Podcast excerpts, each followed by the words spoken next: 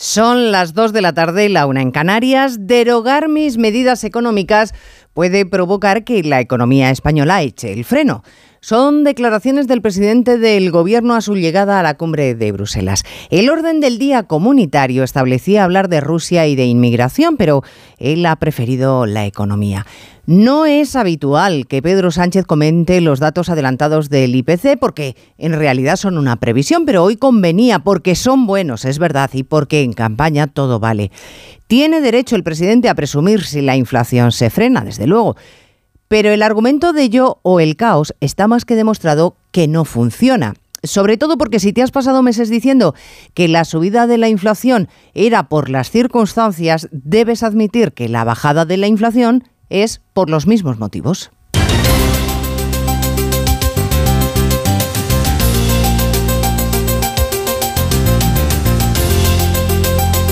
En Onda Cero, Noticias Mediodía, con Elena Gijón.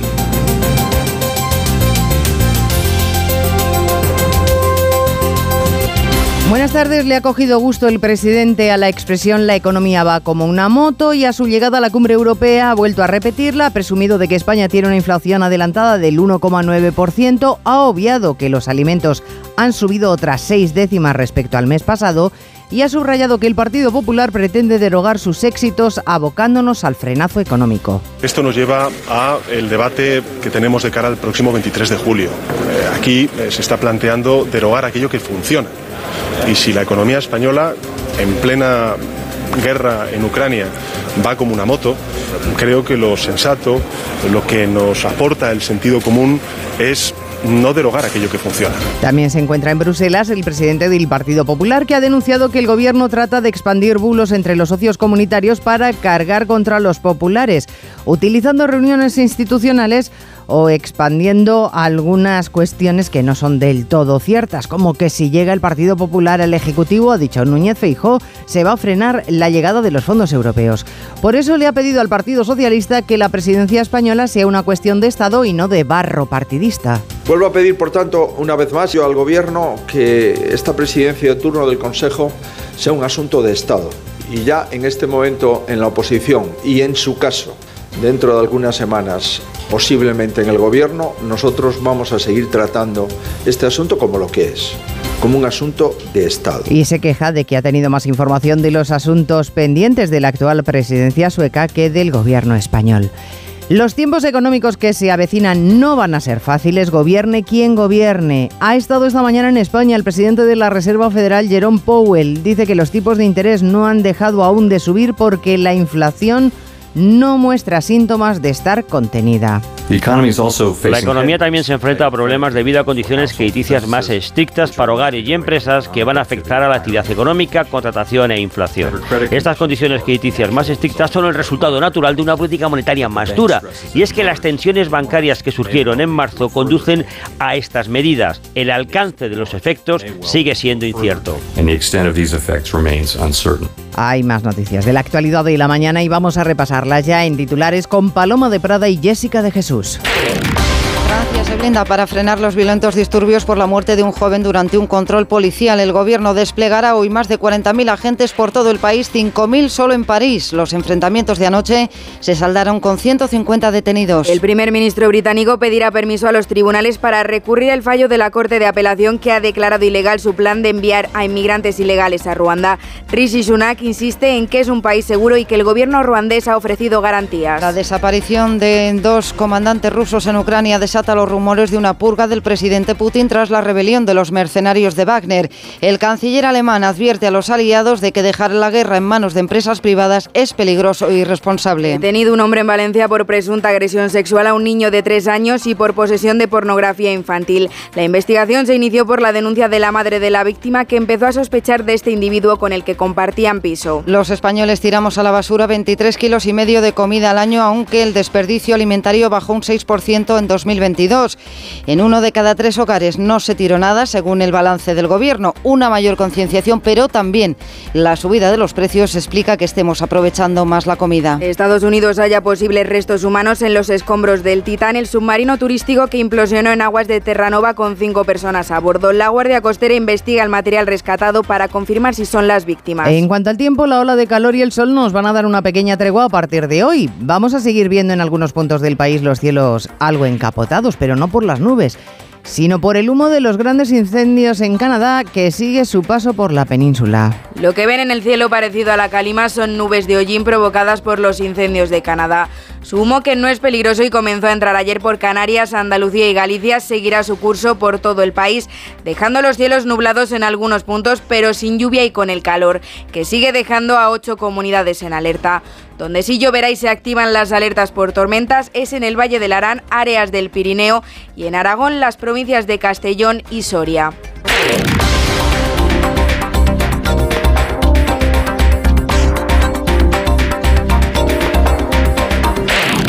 Antes de meternos en otras harinas, les voy a contar la historia del día. La de un hombre de 72 años, marroquí, que ha pasado los últimos 15 en prisión por un delito que no cometió. Ahora ha quedado demostrado, aunque él siempre clamó por su inocencia sin que nadie le hiciera ni caso, ni a él ni al compañero de piso que también fue arrestado por los mismos cargos y que falleció en prisión. Ahora el Supremo le da la razón y no es la primera vez Eva Llamazares porque ya le había anulado otra sentencia por violación. Es la segunda sentencia por violación que el Supremo le anula a Ahmed Tomouji, la primera en el 97, después de acceder a revisar la condena por una razón parecida, porque el semen hallado en la ropa de la víctima era de otra persona, en aquel caso del violador español García Carbonell, a quien se parece decía mucho. Ahora el Supremo revisa también dos delitos de violación y dos faltas de lesiones que le habían supuesto a Tomouji una condena a 24 años de cárcel y la anula porque en 1992 los informes periciales que concluían que el semen de una prenda íntima de la mujer agredida no se correspondía con el suyo no llegaron a conocimiento del tribunal. Los peritos no acudieron a declarar y el tribunal no suspendió el juicio para su citación. Este es un viejo caso de David contra Goliat. En 1999, el fiscal jefe de Barcelona ya pidió el indulto para Tomouji para su compañero de piso sin que ningún gobierno se lo concediera. Dos cositas. La primera, un motero siente la libertad del viento en su cara. La segunda, un mutuero siempre paga menos. Vente a la mutua con tu seguro de moto y te bajamos su precio sea cual sea. Llama al 91 555 5555. 91 555 5555. Por esta y muchas cosas más, vente a la mutua. Condiciones en mutua.es. Todas las tardes. Hola, ¿qué tal? Buenas tardes. Nos gusta estar cerca de ti. Contarte la actualidad como nadie lo hace. Con los pies en la tierra. Para pasar una tarde entretenida y siempre con una sonrisa. Y ahora son soles, el programa líder de las tardes. Nos gusta estar contigo. De lunes a viernes a las 6 de la tarde en Antena 3, la tele abierta. Hablemos claro. De vuelta funciona. Funciona tan bien que si nos escuchas y no eres un temerario, pagarás muy pocas multas y nunca perderás el carné. Garantizado. Bueno, sí, porque yo no he vuelto a pagar multas, aunque vengan, yo las escaneo a vosotros y la verdad es que yo estoy muy contenta, incluso os he recomendado. Encima pagáis si te retiran el carné. De vuelta. 900-200-240, 900-200-240 o devuelta.es. Mucho que ganar. Reacciona. Síguenos en Twitter, arroba mediodíaoc. Dato adelantado del IPC a la espera de que se confirme en la primera semana de julio. La inflación en España se coloca en el 1,9% por debajo del 2, que es el objetivo comunitario. Es un buen dato que no impide que los alimentos sigan subiendo o que la inflación subyacente, la que no tiene en cuenta los productos frescos o la energía, siga disparada. Ignacio Rodríguez Burgos rozando el 6%. Sí, la inflación subyacente es lo que más preocupa, es la tendencial y apenas mejora dos décimas. Se mantienen los niveles altos de hace un año, alrededor de ese 6%.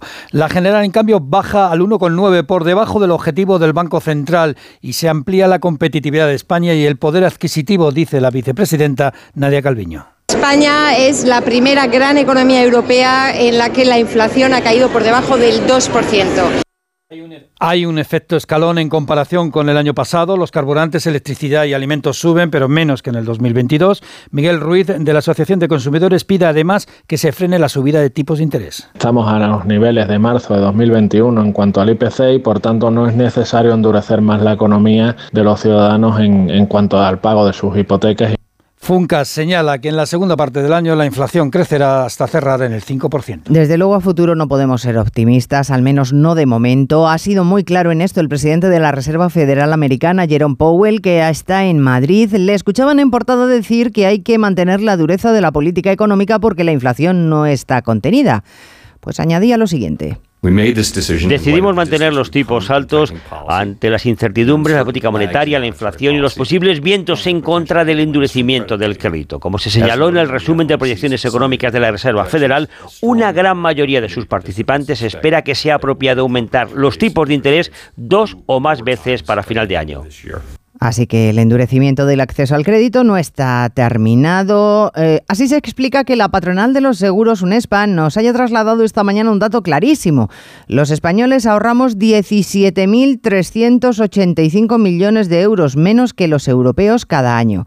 Vamos, que no tenemos mucha capacidad de mantener colchones económicos, lo cual es un riesgo para las pensiones, aunque la verdad el común bastante tiene compensar en el día a día. Y fíjense, a pesar de todo, no renunciamos a las vacaciones. Está claro que queremos descansar, aunque sea gastando menos y por menos tiempo, como ha apuntado esta mañana la patronal turística.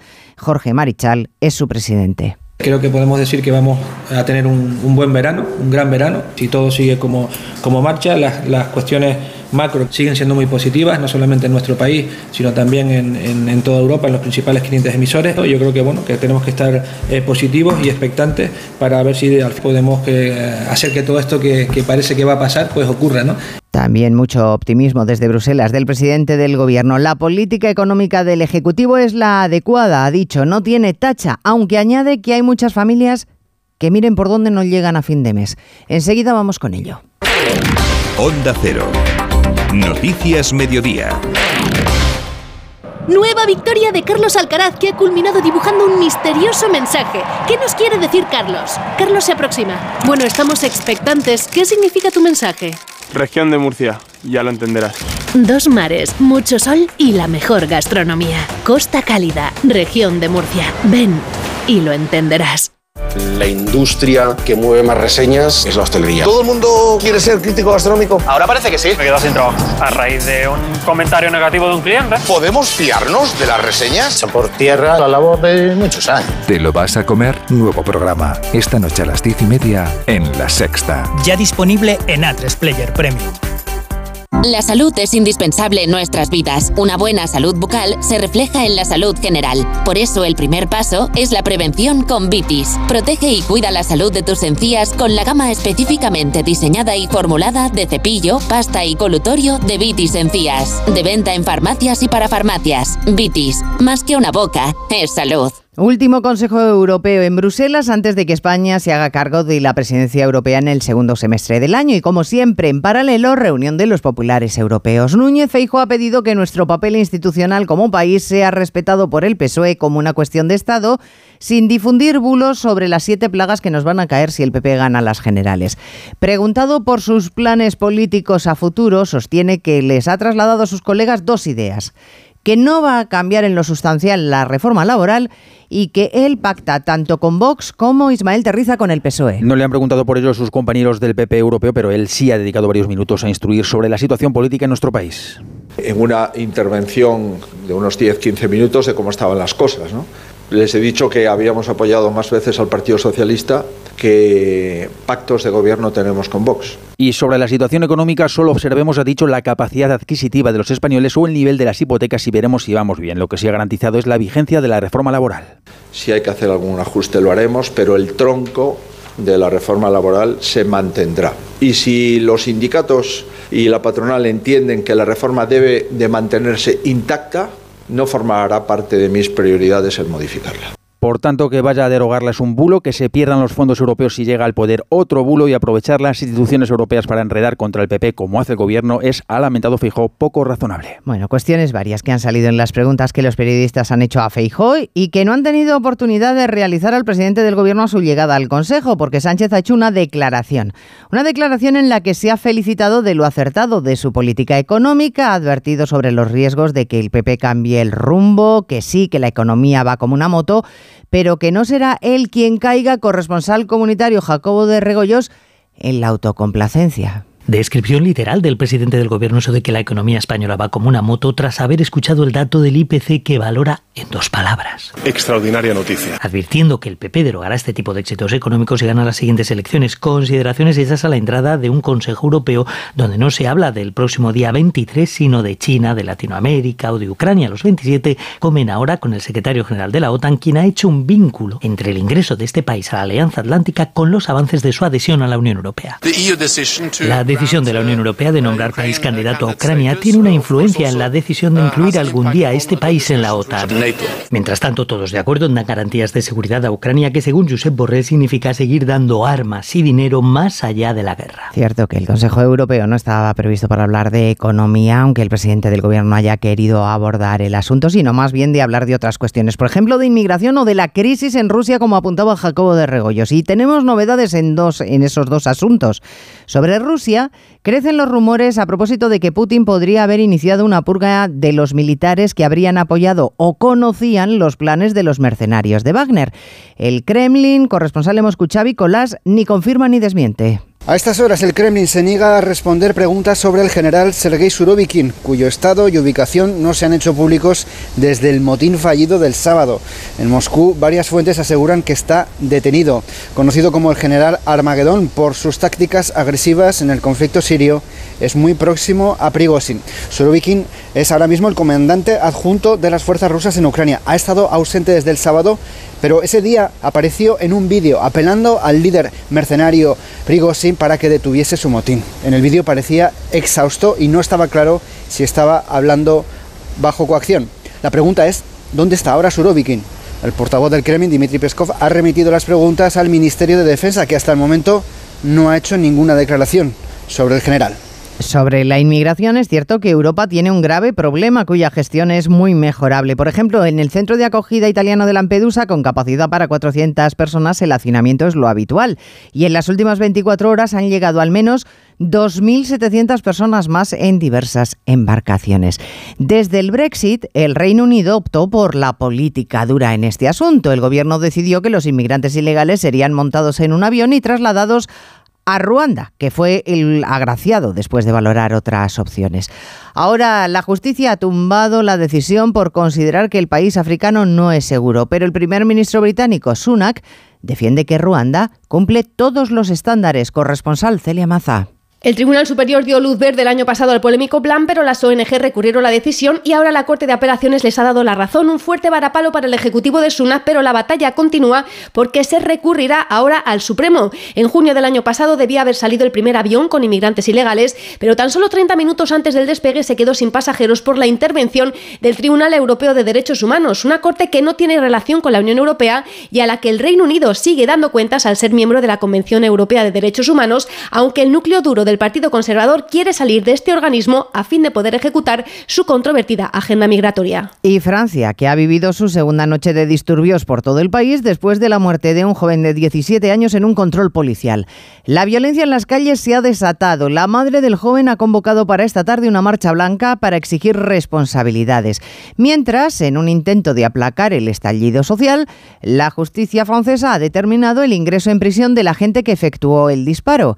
El cargo corresponsal en París, Álvaro del Río, homicidio voluntario. Muestra de la preocupación del gobierno galo tras esta segunda noche de disturbios y ante el temor de que estos episodios se repitan y se contagien, Emmanuel Macron ha presidido esta mañana un gabinete de crisis en el que se ha decidido reforzar el dispositivo policial en 40.000 policías, 5.000 de ellos en París. El presidente galo también ha querido condenar la violencia. Las últimas horas han estado marcadas por escenas de violencia contra comisarías, escuelas, ayuntamientos, contra las instituciones y la República y son absolutamente injustificables. También ha querido llamar a la calma. De hecho, ha pedido respeto en la marcha blanca que ha convocado a esta hora en Nanterre la madre del adolescente fallecido, que quiere mostrar su indignación y pedir justicia. Precisamente, el agente autor del disparo ha pasado a disposición judicial. La Fiscalía de Nanterre estima que usó su arma sin reunir las condiciones legales para poder hacerlo y ha solicitado su ingreso en prisión preventiva. Polestar 2. La evolución continúa. Mayor autonomía, mayores distancias.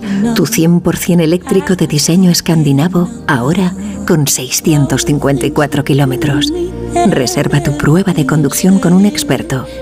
Polestar.com. Más que 60 consigue un sexy 60% de descuento en tus nuevas gafas. Infórmate en soloptical.com. Soloptical, solo grandes ópticas. Este verano vas a disfrutar con la operación salida. No hay cosa que me dé más envidia que ver a un tío comerse un huevo frito. ¿Tú sabes el placer que es ese, Alberto, por favor? No me lo recuerdes. Si hoy nos encontramos con el genio de la lámpara, nos va a decir que pidamos tres deseos. El tercero es poder comer huevos fritos. Es que me gusten los huevos. No me gustan ni fritos ni de ninguna ya, otra ya, manera. ya lo sé, ya. Este verano, viaja y diviértete con las voces más conocidas de A3 Media en la segunda temporada de Operación Salida, el podcast de Ponle Freno. Ya disponible en ponlefreno.com, en la app de Onda Cero y en todas las plataformas de podcast. Es un mensaje de A3 Media. El comité de competición cierra dos partidos. El campo del español. Oscar Conde, buenas tardes. Buenas tardes, Elena. Una sanción que llega después de aquellos graves incidentes, invasión de campo incluida tras el derbi entre el equipo Perico y el Barcelona, en el que el conjunto blaugrana se proclamó campeón de liga. Ya ha anunciado el español que va a recurrir la sanción, ya que la considera desproporcionada e injusta. Un comité de competición que también tiene ya propuesta de castigo para Fede Valverde. Cinco partidos podrían caerle al jugador del Real Madrid por ese puñetazo que le propinó el pasado mes de abril al jugador del Villarreal, Alex Baena, en el parking del Bernabéu. En el mercado de fichajes, precisamente el equipo amarillo ha confirmado hoy la llegada de Santi Comesaña, firma cuatro temporadas con el Villarreal, el centrocampista que llega libre tras abandonar un Rayo Vallecano que se va a hacer con los servicios del central de Osasuna Aridani, que confirmó ayer de forma oficial a Francisco como nuevo entrenador. Por su parte, el Atlético de Madrid ultima la salida de Condogbia al Olympique de Marsella por 8 millones y no parece que el Barcelona vaya a hacer efectiva la opción de compra de 19 millones por Yannick Carrasco. Acaba mañana esa posibilidad y no andan los blaugranas en su mejor momento económico. De hecho, la Junta Directiva aprobó que sus miembros avalen más de 6 millones de euros para acogerse al plan de viabilidad de la liga y poder inscribir a algunos jugadores. Además, la selección española femenina va a disputar esta noche un amistoso ante Panamá, última cita antes de que Jorge Vilda ofrezca mañana la lista definitiva de 23 convocadas para el Mundial de este verano. Una convocatoria en la que estará la recuperada Alexia Putellas, en la que se espera también la presencia de esas 3 de las 15 que regresaron para la prelista, Ona Aitana Bonmatí y Mareona Caldente, y en la que tiene plaza fija una de las indiscutibles para el seleccionador, la centrocampista del Atlético, Irene Guerrero, que defiende el estilo de juego del combinado español. Al final la identidad que tenemos en la selección española de fútbol eh, se caracteriza por el dominio del balón, porque no solo es el ganar, sino también para nosotros muy importante el cómo ganar, el ganar con una identidad, con nuestras características, con ese dominio del balón, de la fase del juego. Y estamos trabajando desde que nos hemos incorporado y durante todo el año para ofrecer luego eso en el campo. Además, la selección española sub-21 ya conoce su rival para cuartos de final del europeo de la categoría. Será Suiza quien se enfrente el sábado a los de Santidenia. En tenis, Feliciano López está disputando en Mallorca el último torneo de su carrera profesional. Lo está haciendo mostrando un gran nivel. A sus 41 años superó ayer al australiano Thompson para alcanzar los cuartos de final en los que hoy se mide al verdugo de Sitsipas, el alemán Huffman. Satisfecho, Feliciano López en Radio Estadio Noche. En ningún momento me esperaba esto, la verdad. Sobre todo hoy con Thompson, que es un tío que en hierba juega bien, que venía ganando partidos en estos torneos de hierba últimos y bueno, ha sido un partido duro, la verdad. Yo sé que si yo juego bien en hierba tengo chance de ganar a cualquiera. Evidentemente no a Djokovic a estas alturas de mi carrera, pero, pero sí a mucha gente todavía, a pesar de haber jugado poco últimamente. Pero luego hay que hacerlo, ¿sabes? Y aguantar todo el partido, la intensidad, he jugado el ritmo de los partidos también, que es súper importante mantener mantenerme todo el partido más o menos a un cierto nivel, pero nada, estoy, estoy feliz, la verdad es que no, no, no puedo decir otra cosa. Y en baloncesto, la Euroliga ha confirmado hoy la presencia de Valencia Basket como invitado de cara a la próxima temporada. Máxima competición continental que como gran novedad tendrá un play-in con séptimo, octavo, noveno y décimo clasificado de la fase regular para decidir las dos últimas plazas de cuartos de final. Pues tenía unos seis recibos y pagaba 1.800 euros. Y ahora voy a tener un recibo y voy a pagar 670. Uf, es que me, me ha dado mucha tranquilidad, pues la verdad que bastante. Pues que lo único malo ha sido no conocerlos antes. Agencia negociadora les ha cambiado la vida. No lo dudes. Si tienes casa en propiedad y quieres pagar un 80% menos cada mes por tus préstamos, llama gratis al 900-900-880. 900-900-880. Llama ahora, te cambiará la vida. Vuelven los piojos. Filbit, tu marca de confianza contra piojos y liendres. Filbit, de Laboratorio CERN. El lunes 10 de julio, Pedro Sánchez, Alberto Núñez Feijó. El único cara a cara de estas elecciones, solo en A3 Media, el grupo audiovisual líder. En Onda Cero, Noticias Mediodía, con Elena Gijón. El Grupo Español de Investigación del Cáncer de Pulmón se anota un éxito científico muy relevante. Han descubierto que haciendo cambios en la manera de aplicar los tratamientos existentes a los pacientes con la enfermedad, han sido capaces de elevar la supervivencia además de conseguir elevar el porcentaje de desaparición del tumor, Belén Gómez del Pino, de un 2 a un 37%. Lo que es muy trascendente porque hablamos de pacientes con mal pronóstico, con una esperanza de vida de meses. Sumar inmunoterapia a la quimioterapia tradicional eleva la supervivencia un 20% y no solo eso, añade el oncólogo Mariano Provencio, presidente del grupo investigador y primer firmante del estudio. Aquellos pacientes que obtienen respuesta patológica completa, que desaparecen el tumor de forma completa, ninguno, ninguno recae después. Todos están libres de enfermedad a tres años. Todos.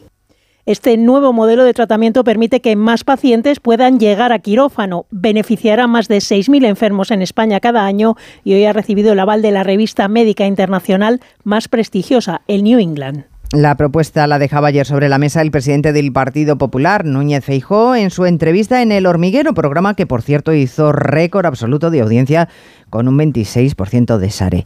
Bloquear las redes sociales a los menores por la noche y durante el horario escolar.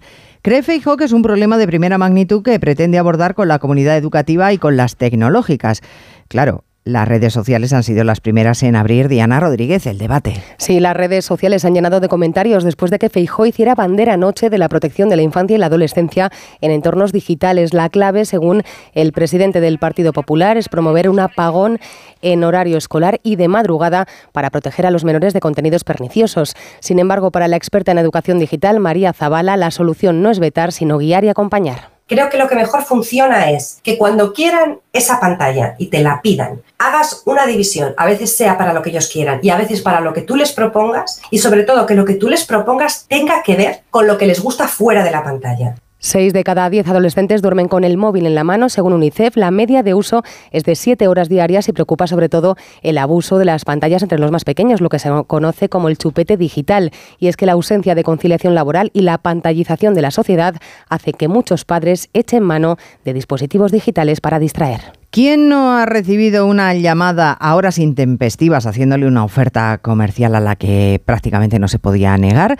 Pues nada, desde hoy esa práctica está prohibida. No podrán molestarle si usted no ha dado consentimiento expreso. Así se explicita en la circular que completa la Ley General de Telecomunicaciones, una circular, Francisco Paniagua, que hoy se publica en el Boletín Oficial del Estado. Y que va a permitirnos, dice la secretaria de Estado de Telecomunicaciones, María González, siestas más tranquilas sin sobresaltos. El artículo 66.1 de esta nueva ley restringirá las llamadas comerciales a números aleatorios de usuarios. En caso de seguir recibiendo este tipo de llamadas, el usuario puede denunciar los hechos por vía telemática ante la Agencia Española de Protección de Datos. Denunciar, ¿no? Eh, y, la Agencia de Protección de Datos abrirá un expediente sancionador en el caso en el que no se cumpla la ley. Pero la realidad es que hoy ya no te puede llamar un operador con el que no tengas una relación contractual o la hayas tenido eh, durante el último año. Ya no hace falta tener que tomar la iniciativa para que nos incluyan en una lista para evitar estas llamadas comerciales.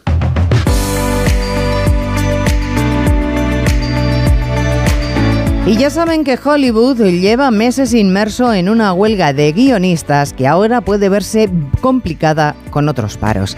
Paro de actores. 300 grandes estrellas, entre las que se encuentran, por ejemplo, Meryl Streep, Ben Stiller, Jennifer Lawrence o Liam Neeson, amenazan en una carta con ir a la huelga porque no les convence en absoluto el acuerdo al que ha llegado su sindicato con la industria del cine. Quieren unas negociaciones más agresivas, más agresivas consideran que el acuerdo alcanzado es insuficiente.